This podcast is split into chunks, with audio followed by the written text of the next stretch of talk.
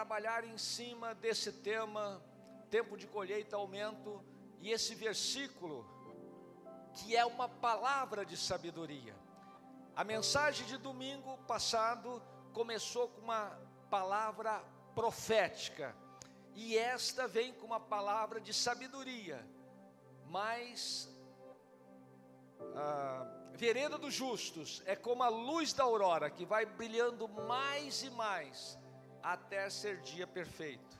Então imagina o sol no horizonte se levantando no raiar do dia, e ele vai se levantando, vai subindo, vai subindo e vai aumentando a luz até o dia estar completo, cheio de luz. A palavra de Deus diz que assim vai ser na sua vida. A luz de Deus vai brilhar e vai ter um aumento até que se complete a bênção de Deus na sua vida. Quantos recebem isso? Digam amém. A luz aqui, ela tem a ver com prosperidade e também com instrução que ilumina a vida do justo. Deus passou para Israel, o povo de Deus, e hoje a igreja é o povo de Deus, uma ideia de aumento. E este aumento, ele não vem com um toque de uma varinha de mágica. Esse aumento não vem no estalar do dedo. Este aumento ele vem com instrução. Este aumento vem com ensino. Este aumento vem com aprendizado. Então, essa luz na mente do judeu, ela vai entrar na sua vida, ela vai entrar na sua casa, ela vai entrar no seu ministério, no seu trabalho, na sua empresa, com três pilares que nós vamos ver aqui em Provérbios 24, 3.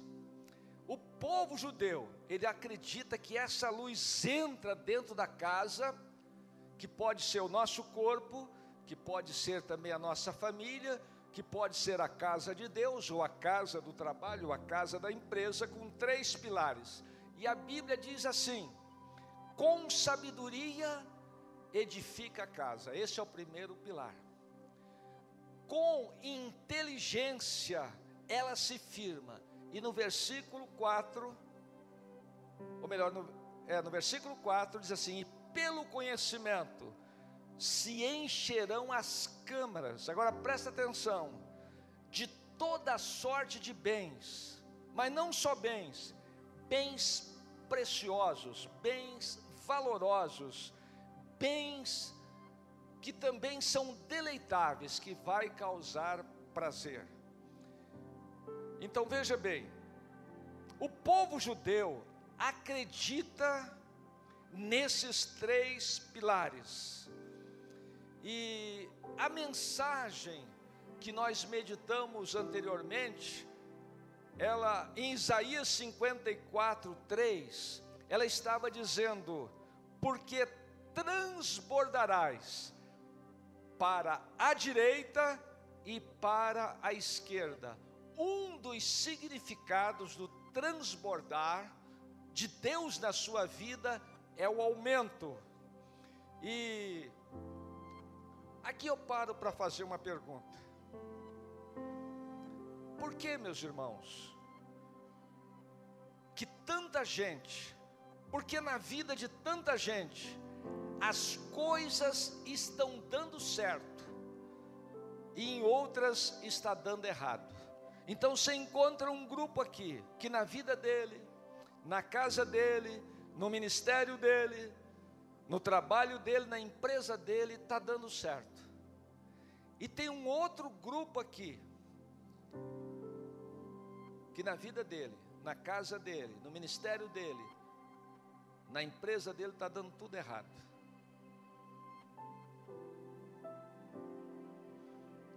Por quê? A resposta está em Mateus capítulo 24, dos versículos 14 até o 30, na parábola dos talentos. Olha para mim. Deus te deu os seus bens, e a mim também. E junto com os bens, Ele deu a responsabilidade de administrá-los. Então são duas coisas: Ele dá os bens, e dentro do pacote está a responsabilidade de administrá-los. Se alguma coisa não está indo bem, é porque é má administração. Vamos ver na parábola, para você ver como é que é isso mesmo. Mateus 25, 14 a 30 diz assim: Pois será como o homem que, ausentando-se do país, chamou os seus servos e lhe desconfiou os seus bens. A um deu cinco talentos, a outro dois e a outro um, a cada um segundo a sua própria capacidade, e então partiu. O que recebera cinco talentos, saiu imediatamente, repita comigo, imediatamente, negociar com eles e ganhou outros cinco. Do mesmo modo que recebera dois, ganhou outros dois. Mas o que recebera um, saindo, abriu uma cova, escondeu o dinheiro do seu senhor. Depois de muito tempo, voltou o senhor daqueles servos e ajustou contas com eles. Então, aproximando-se do que recebera cinco talentos, entregou outros cinco, dizendo: Senhor, confiaste-me cinco talentos, e aqui outros cinco talentos que ganhei. Disse-lhe o Senhor: Muito bem, servo bom e fiel, foste fiel no pouco, sobre o muito te colocarei, entra no gozo do teu Senhor. E aproximando-se também o que recebera dois talentos, disse: Senhor, dois talentos me confiaste, aqui tens outros dois que ganhei. Disse o Senhor: Muito bem, servo bom e fiel. Ele não é só bom, ele também é fiel. Foste fiel no pouco, sobre o muito te colocarei. Entra no gozo do teu Senhor. Chegando por fim o que recebera um talento, disse: Sabendo que és homem severo, que ceifas onde não semeastes, e ajuntas onde não espalhaste, receoso, escondi na terra o teu talento, aqui tens o que é teu. Respondeu-lhe, porém, o Senhor: servo mau, o servo que é mau também é negligente Sabias que ceifo onde não semeei, e ajunto onde não espalhei. Cumpria, portanto, que entregasses o meu dinheiro aos banqueiros, e eu, ao voltar, receberia com juros o que é meu. Tirai-lhe, pois, o talento, dai-o ao que tem dez, porque a todo o que tem se, se lhe dará, e terá em abundância, mas ao que não tem, até o que tem lhe será tirado e o servo inútil, lançai-o para fora, nas trevas, ali haverá choro e ranger de dente. O servo mau e negligente, ele procura encontrar duas coisas para se justificar. Presta atenção. Ele é mau e não é só mau, ele é negligente. Esse discurso que ele diz do Senhor é o que está na mente dele. Eu sei que o Senhor é um Senhor severo. Você vê que não é verdade. O Senhor entregou os talentos para todos e foi embora. Depois é que ele voltou para a prestação de conta. Então haverá uma prestação de conta. E agora, na hora da prestação de conta, ele arruma primeiro uma desculpa. toda pessoa que é um servo mau e que além de mal ele é negligente, ele tem dentro do pacote uma desculpa. Você procura ele. Se ele é um funcionário mau, ele tem sempre uma desculpa. Eu fiz isso por causa daquilo. Eu enterrei porque o senhor é severo. Eu enterrei porque o senhor quer colher onde o senhor não plantou. Quem é que disse isso para ele? Isso que ele inventou da cabeça dele, arrumou uma desculpa. Todo servo mau que é negligente, ele tem uma historinha no pacote. É assim. Aí, além de ter uma desculpa, ele tem que arrumar um culpado. O Senhor que é o culpado. Porque o Senhor é muito severo, foi por isso que eu enterrei. gente, o que tem de gente que não quer assumir a responsabilidade da administração da sua vida, da sua casa, do seu trabalho, da sua empresa e fica procurando um culpado. Tem hora que ele culpa o pastor, tem hora que ele culpa o líder, tem hora que ele culpa o Bolsonaro. É a culpa do Bolsonaro. Bolsonaro começou esses dias, gente, ele nem tempo teve ainda para fazer tudo que tem para fazer. Mas antes o pessoal culpava o Temer, e antes do Temer culpava a Dilma, e antes da Dilma culpava o, o, o Lula. Onde é que está o Lula agora? O Lula está precisando das nossas orações.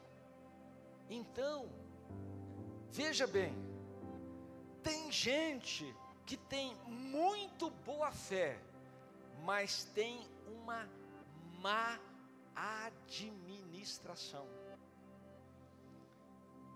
E no caso nossos pentecostais, principalmente os pentecostais, tem a mania de jogar a culpa, sabe em quem? No diabo, no capeta. Eu, como conheço os presbiterianos que eu vim de lá, o presbiteriano não gosta muito de falar em capeta, nem muito em diabo. O batista fala um pouquinho, mas não é muito, mas o pentecostal, ele fala abertamente a culpa é do diabo, está amarrado, não sei o que, que tem. Deixa eu te dizer uma coisa. A minha Bíblia, a sua Bíblia, ela declara que o diabo já foi vencido por Jesus na cruz. A minha Bíblia, a sua, declara que ele não só foi vencido, mas foi exposto à vergonha da derrota diante dos anjos, diante dos homens diante das criaturas celestiais. A minha Bíblia, a sua Bíblia declara que o nosso Senhor Jesus deu autoridade para a igreja, e ele diz: Eis que eu vos dou poder, e vocês podem pisar os escorpiões, as serpentes, todo mal, e nada, absolutamente nada, vos fará dano algum. Então, se você não está tomando autoridade contra o mal, mesmo aí a responsabilidade é sua, é minha, porque Deus já nos deu autoridade. Então, meus queridos, haverá uma prestação de conta e o próprio Deus, ele espera um aumento da sua colheita. Olha para cá. Um talento é aproximadamente 35 quilos. Vamos supor que esse talento era de ouro. O grama de ouro hoje está a 201 reais. Um talento de ouro então daria 7 milhões de reais. Então, não é uma quantia insignificante, é uma quantia considerável. Quantos ficariam felizes com 7 milhões de reais hoje? Pois é, esses 7 milhões de reais significa aquela coisa que você considera pequena. A sua vida que Deus deu para administrar não é pequena, é algo precioso. O seu ministério não é pequeno, essa célula, esse ministério, esse trabalho de voluntário, está dentro de um contexto de uma coisa muito preciosa, e Deus está esperando um aumento. Deus está esperando um aumento no seu trabalho.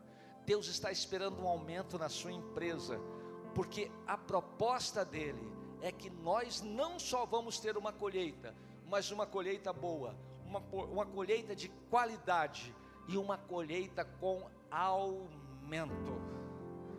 E hoje, a chamada responsabilidade é que eu e você tenhamos uma boa administração. O servo mau e negligente, ele acha perigoso, acha um risco ele multiplicar o que ele recebeu. O servo fiel e prudente, ele acha um privilégio, ele sai imediatamente e ele vai multiplicar o que ele recebeu. É uma questão de ótica, é uma questão de visão. Um está achando que é um risco, e o outro está achando um privilégio. Ei, os seus maiores investimentos na colheita vão ser investimentos de risco, mas os investimentos de risco são os que têm maior aumento. E quantos querem ter maior aumento? Levanta a mão e dá um glória a Deus. Então considere um privilégio, porque se você for fiel no pouco, Deus vai te colocar no muito. O que recebeu cinco talentos, recebeu 75 milhões de reais. E ele chega então diante do seu Senhor e falou: Senhor, me deu 75 milhões, e eu estou trazendo aqui para o Senhor 150 milhões. E aí o Senhor fala assim: servo bom e fiel. O servo bom também é fiel. Foste fiel no pouco, sobre o muito te colocarei. Entra no gozo do teu Senhor. Há uma palavra de elogio, há uma recompensa e há um convite para entrar na intimidade de Deus, na glória de Deus e tomar posse da herança de Deus. O que eu vim aqui te dizer é que Deus quer que você experimente ir além dos limites. Tempo de colheita aumento. A proposta de Deus é que você experimente ir além dos limites. Quantos nesta noite querem ir além dos limites? A mensagem que nós terminamos no domingo passado terminava assim: transbordarás para a direita e para a esquerda. Transbordar quer dizer ter um aumento, quer dizer ir além dos limites. Quantos querem ter um aumento além dos limites? Aí levanta a mão e dá um glória a Deus. Então fica de pé porque eu quero orar com você.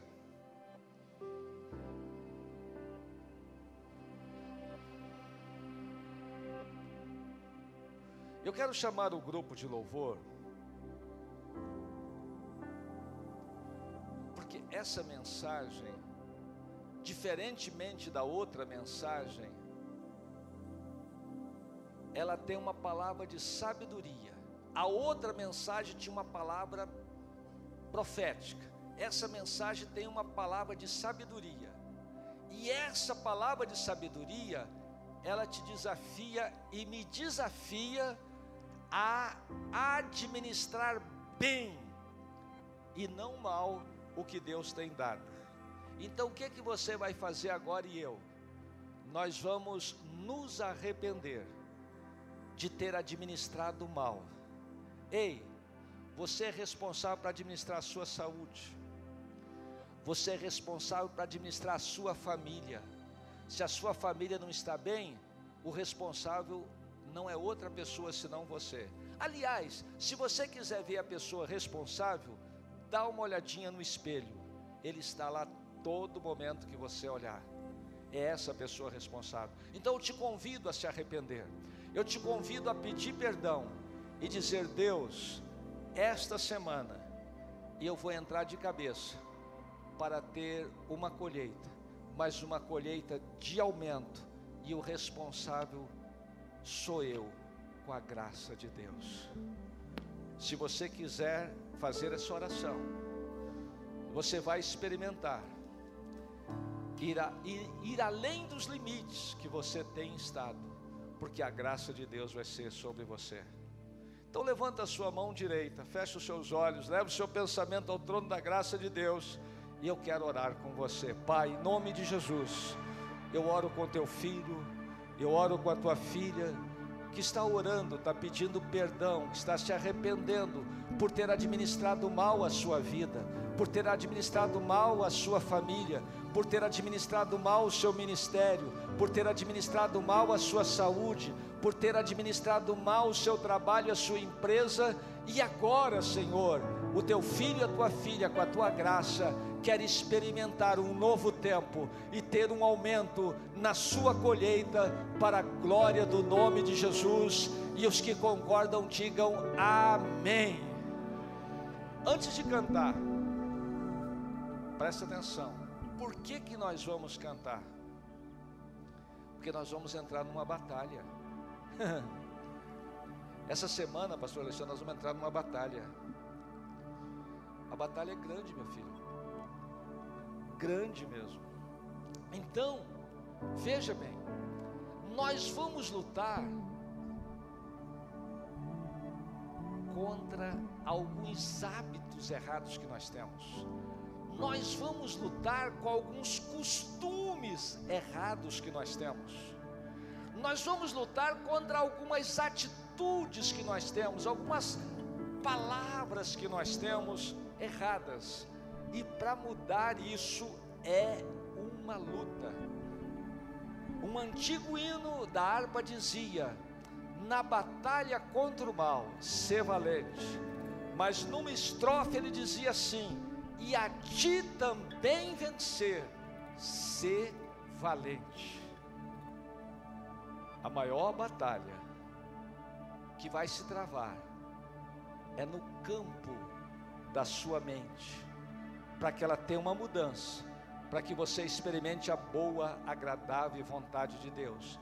E todas as vezes que nós vamos entrar em batalha, a gente chama a banda para entoar o louvor, porque nós já estamos celebrando a nossa vitória. Nós vamos celebrar que essa igreja vai além dos limites. Nós vamos celebrar que a sua empresa vai além dos limites. Nós vamos celebrar que a sua família vai ter um tempo de ir além dos limites para a glória do nome do Senhor Jesus. Aleluia.